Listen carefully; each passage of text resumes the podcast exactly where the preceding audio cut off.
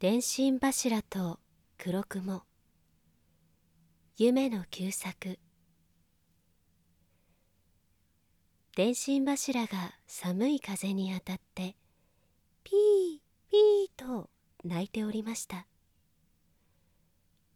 黒い雲が来て「何を泣いているのだえ」寒いからさお前のような雲が来るから寒いのだ。こちらへ来ないでくれ。俺が悪いのじゃない。風が悪いのだ。俺は風に連れられてくるのだから。俺は黒いものが大嫌いだ。この間もカラスが止まって「アホーアホー」と俺を笑った。それじゃあこれはどうだ？